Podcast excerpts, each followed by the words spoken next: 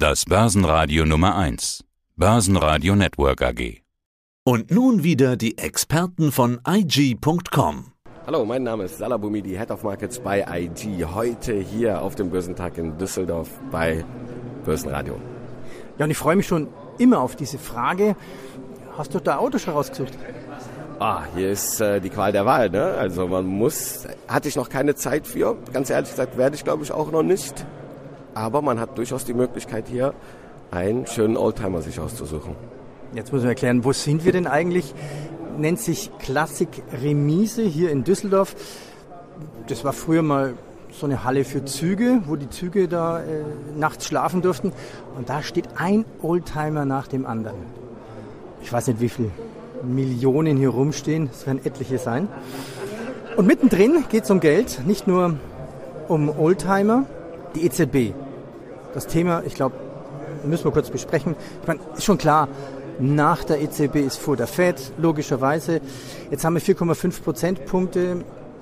Ich saß zwischen der Veröffentlichung der Pressemeldung und dann dauert es ja so ein bisschen 20 Minuten, bis dann die Pressekonferenz beginnt, saß ich vor dem Chart und habe festgestellt, hat sich null bewegt der DAX. Erst später ist es ein bisschen nach oben gegangen. Ja, deine Einschätzung, EZB, alles gut, so wie es der Markt braucht? Ja, du hast es auch eingangs gesagt, bei dem Announcement, bei der Verkündung nicht wirklich viel passiert. Es war für mich und viele andere Analysten durchaus erwartbar. Unser IG-Konsens von den weltweiten Analysten, die bei uns tätig sind, wir, stellen wir immer die Frage, und da sind wir mit 75 Prozent mit einer Erwartung ausgegangen, dass die Zinsen erhöht werden. Also das zeigt auch nochmal in diesem kleinen äh, Mikrobeispiel, dass das durchaus erwartbar war. Und in dem Fall haben wir es auch gesehen, die EZB hat weiter erhöht. Der DAX hat sich erstmal nicht wirklich bewegt. Der Euro-US-Dollar, der Euro hat ein bisschen abgegeben, aber erwartbar und völlig auch d'accord. Also das war, das, von meiner Sicht muss da noch was gemacht werden. Die wir haben weitere Faktoren, die immer noch äh, unsicher sind und die keine andere Möglichkeit bieten, außer die Zinsschraube weiter hochzudrehen. Jetzt muss man sagen, noch ist Sommer, noch ist warm. Ich laufe hier im T-Shirt rum. Wir haben heute 26, 28 Grad zu erwarten. Der Winter kommt und es gibt ja den berühmten Hüpfball-Effekt von der Inflation. Wie so ein Tennisball, schmeißt man ihn runter, zack, und die Inflation kommt wieder hoch. Und dieses Phänomen hatte ich vor kurzem, ich habe schon öfters erzählt, ich musste mal wieder für über 100 Euro tanken, obwohl der Tank nicht, noch gar nicht richtig leer war. Und zum Rückfahren habe ich auch schon getankt, hier vom Börsentag. Da bin ich schon erschrocken. Das war jetzt bei 1,98. Also die Inflation muss doch eigentlich wieder nach oben steigen. Haben wir ja auch gesehen. Verbraucherpreise in den USA, die waren jetzt nicht, sahen nicht danach aus, dass jetzt die Inflation krass noch weiter fällt, sondern wir haben einen guten Rückgang hinter uns. Aber wie du gesagt hast, wie äh, der Hüpfball-Effekt, die zieht langsam an. Schau dir, wie du gesagt hast, den Ölpreis an. Da habe ich schon mehrere Kursziele in den letzten Wochen auch genannt, die jetzt auch schon kassiert wurden. Das nächste Kursziel sind 94 US-Dollar. Bedeutet, wir haben auch die 90-Dollar-Marke jetzt nochmal angeschnitten. Bedeutet ja, dass im Kern die Inflation durchaus eine positive, also ne, leider positiv steigende Tendenz hat und dementsprechend im weiteren Verlauf nur anziehen kann. Schau dir Lebensmittelpreise an, die bleiben konstant auch noch auf ein, verharren auf einem hohen Inflationsniveau. Wenn wir über Inflation sprechen, müssen wir natürlich auch mal uns die Frage stellen, was wird in diesen Warenkorb mit einbezogen?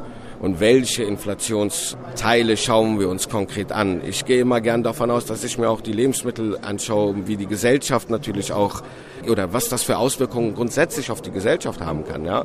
Und Energiepreise spielen da natürlich auch eine große Rolle. Ich bin eher jemand, der sagt, die Inflation, die bleibt jetzt erstmal weiterhin in einer positiven Tendenz. Wir sehen jetzt hier keine zweistelligen Inflations äh, Höhepunkte, aber das Inflationsregime bleibt in diesem Bereich, in dem wir jetzt aktuell das sehen, nicht sofort ins Richtung, in die Richtung Preisniveau-Stabilität. Thema Auto. Wir sind hier umgeben von schönen alten Autos. Irgendwann muss man sich mal ein neues kaufen. Würdest du ein Elektroauto kaufen? Oh, sehr schwierige Frage. Bis jetzt nicht. Warum? Weil die Frage stellt sich ja jeder. Habe ich genügend Reichweite? Kann ich mir es leisten? Sind die Dinger nicht so teuer? Wo lade ich? Also ich glaube, das Thema Elektro wird schwer sein, dass es ein großer Rollout wird, oder? Ja, insbesondere bei uns im Autoland Deutschland. Wir, sind, wir kennen den Verbrenner, also es ist immer noch ein ja, Transformationsprozess in der Gesellschaft. irgendwie auch ein bisschen gewollt, leicht. Die Anreize sind jetzt noch nicht so wunderbar, dass wirklich die gesamte Bevölkerung auf Elektromobilität rübergeht. Unsere Automobilhersteller sind dabei, da gute Konzepte und äh, Modelle natürlich zu entwickeln. Aber es braucht noch Zeit und man muss auch dem Verbrenner eine Chance geben bis dato. Also ich sehe noch viele Kritikpunkte in der Elektromobilität. Bedeutet für uns als Börsianer noch viel Volatilität in Aktien aus diesem Bereich. Das sehen wir ja in einer Tesla-Aktie genauso. Das war auch der Grund, warum ich das Thema ansprechen wollte. Wir sind hier umgeben von Autos. Würdest du dir vielleicht sogar ein chinesisches Elektroauto kaufen? Weil die machen ja richtig Druck anscheinend in den Deutschen. Die Kaufentscheidung hängt natürlich immer von vielen Faktoren ab. Der Preis, äh, wie viel kann man, kann man sich das Auto leisten? Wie sehen die Kosten im weiteren Verlauf in der Zeit aus? Das sind alles Punkte. Wenn äh, diese übereinstimmend sind, würde ich es machen. Aber grundsätzlich bin ich da eher ein Fan von deutschen Autos, insbesondere von Mercedes-Benz. Okay. So ein Sternchen vorne. Das heißt, du hast auch lieber einen Mercedes-Benz in der Garage als eine Daimler-Aktie im Depot? Ähm, von der Werteentwicklung der Oldtimer könnte man schon davon ausgehen, dass das vielleicht auch eine sehr gute Wahl ist. Die Kombination macht's aus. Den Oldtimer habe ich noch nicht, die Wertpapiere schon. Vielleicht müssen wir jetzt mal äh, ein bisschen umschichten. Ja. Ich glaube, das Thema Autokauf, ist das genauso komplex wie das Thema, welche Aktie kaufe ich? Wo schaue ich auf den Kurs? Was nehme ich als Indikator her? Und du hast nachher einen Vortrag von fünf wichtigen Indikatoren, wo du drauf hinschaust. Die gehen wir jetzt dann alle mal schnell im Schnellverfahren durch, aber warum hast du gerade diese fünf Indikatoren rausgesucht? Ich habe mir die rausgesucht, weil ich schon mit seit 15 Jahren selber handel, selber an der Börse, auch kurz-, mittel-, langfristig mich engagiere.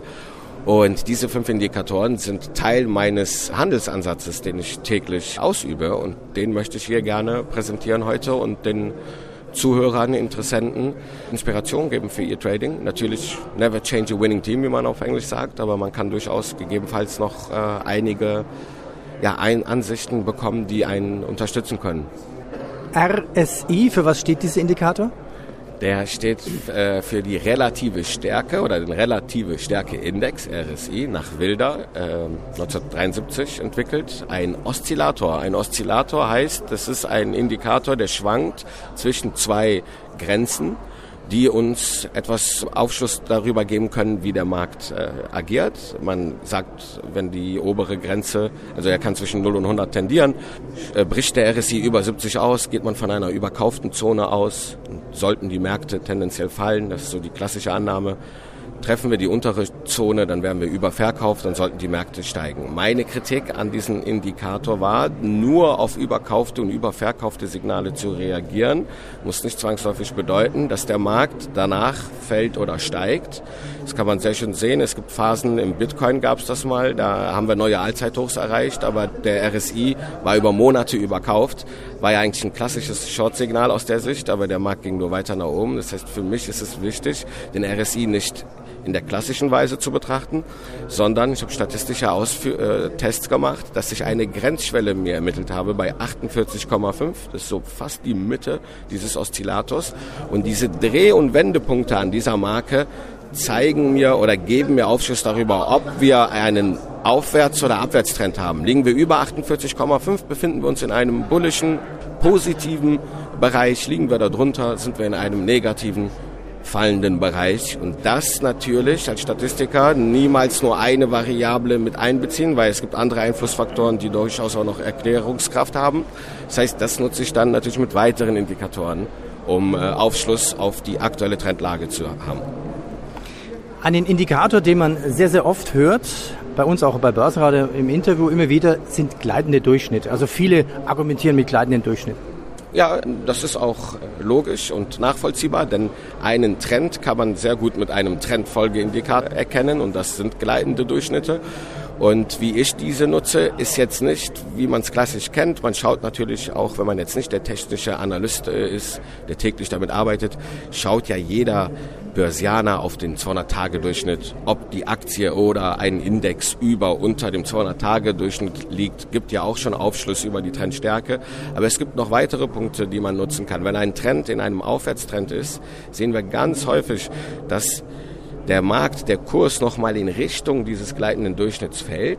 Man meint, oh, jetzt, jetzt kommt die Korrektur. Und dann war das nur eine Rückkehrbewegung zum Durchschnitt, die dann nochmal neue Impulse entfacht, und den Trend nochmal bestärkt. Ich nenne das immer Pullback Long oder Pullback Short. Das heißt, in einem steigenden, gleitenden Aufwärtstrend, wo die gleitenden Durchschnitte steigen, sehen wir ganz oft als Bestätigung des Trends, jegliche Rückkehrbewegung zum Durchschnitt wird wieder gekauft anstatt verkauft und umgekehrt bei fallenden Durchschnitten bei einem Abwärtstrend. Nächster Indikator, es kommt immer aufs Volumen drauf an. Ja, ich sage ja immer, das Fundament meines äh, Handels ist das Volumen der Preis und die Zeit. Fundamentalanalyse natürlich auch wichtig, insbesondere wenn man Aktien auswählt, wenn man langfristig engagiert ist, um zu wissen, passt das in mein Portfolio, was sind die Zukunftsaussichten, gar keine Frage, würde ich niemals anzweifeln.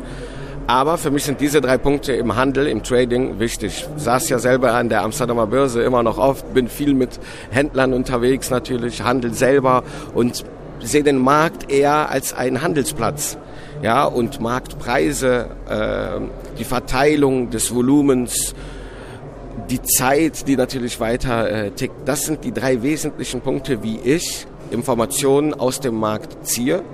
Man hat Tape Reading früher mal genannt, in den 1930ern, was auch sehr wichtig war. Was heißt Tape Reading? Ja, dass man halt den Ticker, früher gab es ja nur so einen Ticker, der dann die Kurse praktisch gestempelt ja. hat. Ganz genau, dass man den einfach verfolgt. Dass man den einfach analysiert und dementsprechend auch in der damaligen Zeit hat man dann auch ja noch im Handelssaal gehört, dass ein großer, eine starke Hand oder eine schwache Hand jetzt den Markt verlässt oder eintritt. Gleichzeitig dabei hat man das, den Ticker verfolgt und konnte darauf Aufschluss über Impulse, Kräfte im Markt natürlich erkennen. Das tue ich heute im Endeffekt auch, nur in einer sehr digitalen Form. Ich habe viel mehr Möglichkeiten als Privatanleger, heute das Volumen zu analysieren, mit Chartanalyse, also Candlesticks, nicht nur einen Linienchart zu haben, wo ich nur einen Punkt zu diesem jeweiligen Zeitpunkt habe, sondern ein Hochtief Schluss- und Eröffnungskurs, den ich gleichzeitig visuell darstellen kann.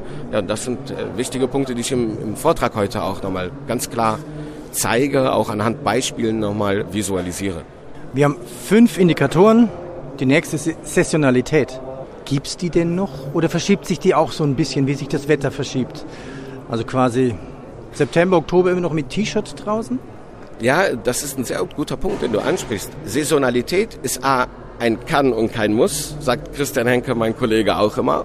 Und ist statistisch nicht in Stein gemeißelt. Die Saisonalität kann sich ändern. Bevor der Nil den äh, Suez-Staudamm hatte, war, hatten wir eine andere Fließgeschwindigkeit im Nil als nachdem der Staudamm eingebaut wurde.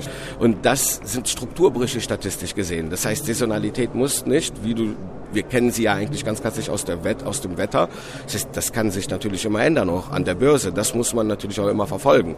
Eine Jahresendrallye, wenn du darauf hinaus willst, die bleibt. Und die ist auch weiterhin noch stark. Und äh, ich glaube auch an einer Jahresendrallye in diesem Jahr. Und das ist auch ein Saison. Und, und die kommt immer spätestens nach dem 2.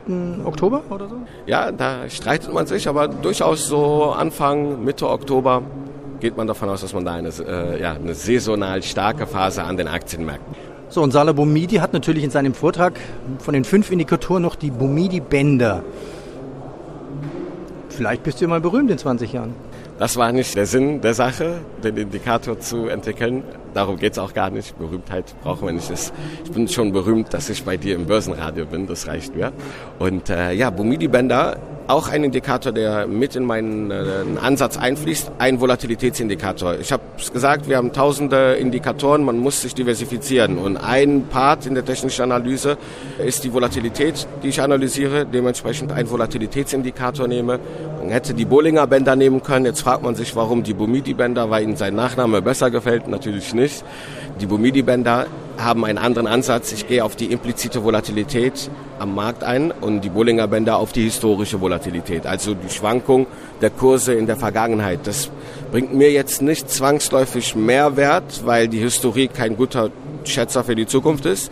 Und wenn ich die implizite Volatilität, also zum Beispiel der WIX oder der VDAX, das sind die Derivate von der impliziten Volatilität, die auf dem Optionsmarkt schauen, wie die Schwankungsintensität, wie Calls, Puts und andere Optionsstrategien grundsätzlich ausgeführt werden zur Absicherung oder um Trends zu folgen.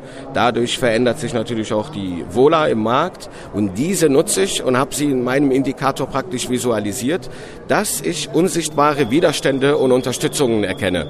Hört sich so magisch an, aber wenn man die implizite Volatilität hinzuzieht, ja, und daraus eine Bandbreite entwickelt, dann sehen wir ganz häufig, dass der Optionsmarkt eine wichtige Rolle, eigentlich die wichtigste Rolle für insbesondere Index, also äh, Aktienmärkte macht wie den DAX, Dow Jones, S&P 500, weil dort spielt die Musik. Und wenn ich daraus Informationen entziehen kann, kann ich diese wiederum sehr gut für meinen Handel nutzen. Wer jetzt zum Beispiel mit Hebelprodukten, Knockout-Zertifikaten handelt. Der muss sich ein Knockout, der muss, bevor er die Strategie durchführt, muss er wissen, welches Knockout-Level nehme ich. Und dann kennen wir das ganz häufig als Anfänger. Man nimmt eine Knockout-Schwelle und just genau diese wird getestet, durchbrochen, Knockout-Ereignis wird erreicht und danach geht's genau in die Richtung, die ich eigentlich vorhatte, wo man meint, das ist doch nicht wahr, das ist genau dort, da muss doch irgendwas äh, gegen mich äh, gemacht worden. Nein, wenn ich zum Beispiel weiß, dass ich die Bumidi-Bänder anwende und eine Bandbreite von 68 Prozent robust habe, in die sagt, dass in diesem Bereich wird der DAX heute schließen können, dann nutze ich kein Knockout-Level in diesem Bereich, weil um, im Umkehrschluss ist die Wahrscheinlichkeit 68 Prozent, dass es heute zu einem Knockout-Ereignis kommen kann. wenn ich das weiß, habe ich schon mal die Statistik, die Wahrscheinlichkeit ein bisschen in meiner Hand und positioniere mich anders, um dieses Rauschen um den Kurs tagesweise zu umgehen. 68 Prozent Wahrscheinlichkeit. Heute ist Samstag. Wo ist da die Wahrscheinlichkeit? Für, diese, für einen sonnigen Tag sieht, glaube ich, bei weit mehr als äh, 68 Prozent aus. Das ist schon die zweite Bumidi-Bandbreite. Das sind 95 Prozent, glaube ich. Salah, ich danke dir. Ich habe dir zu danken, Peter. Das war der Podcast von IG. Börsenradio Network AG. Das Börsenwetter.